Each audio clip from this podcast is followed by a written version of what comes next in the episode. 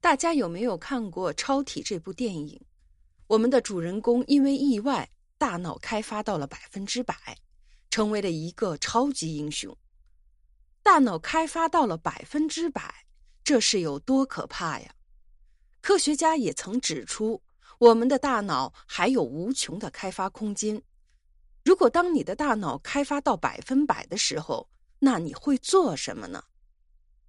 大脑是最复杂的器官。同时也是非常可怕的，因为人类的大脑还有许多没有被激发的潜能，远远没有达到大脑的极限。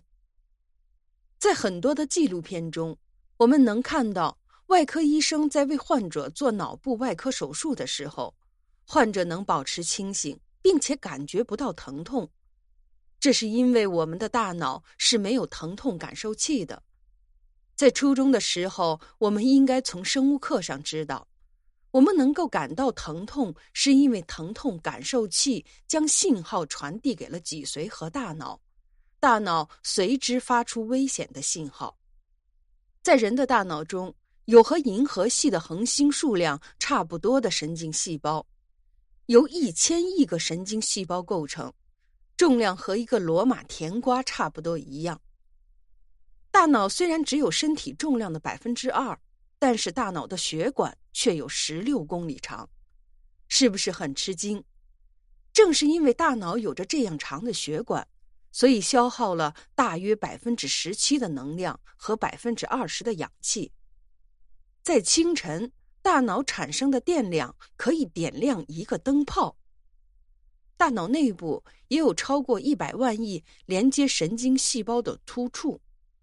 水和脂肪也分别占据了大脑空间的百分之七十五和百分之六十，而且大脑能够存储达到一千 TB 的数据量，有五个大英百科全书那么大。什么是神经自噬作用呢？其实它指的是细胞利用酶分解掉身体的一部分。当出现这种情况的时候，也就是说神经元正在大脑内部挨饿。他们会将自身重量的一部分分解掉，以来维持能量。这种行为是在提醒你应该吃东西了。依靠这种方式去维持身体的能量，可能会出现厌食以及暴食的症状，这是非常危险的。但是科学家发现，这种现象也许可以控制肥胖和糖尿病。人类的大脑其实很可怕。我们人类的大脑开发还不足百分之十，其余的大部分其实都是在休眠状态。甚至有的专家认为，大脑只要有百分之一是参与了活动，我们还有百分之九十五的大脑尚待我们去开发。那么，当我们的大脑从百分之十开发到百分之百，那会是怎么样呢？当开发到百分之十时，我们可能会经历自己从未想象的事情。开发至百分之二十，你可以探索并控制身体，比以前更加的灵活，能感受到记忆的深处，还能窥探别人的记忆，没有痛苦以及情绪。开发至百分之四十时，你可以初步控制他人的身体以及磁场和电波。达到百分之五十的时候。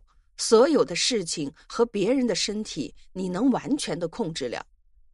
如果达到百分之七十和八十，你能够创造物质；达到百分之九十时，可以控制时间；若达到百分之九十九，你能探索宇宙的诞生和不为人知的秘密，理解和掌握万物。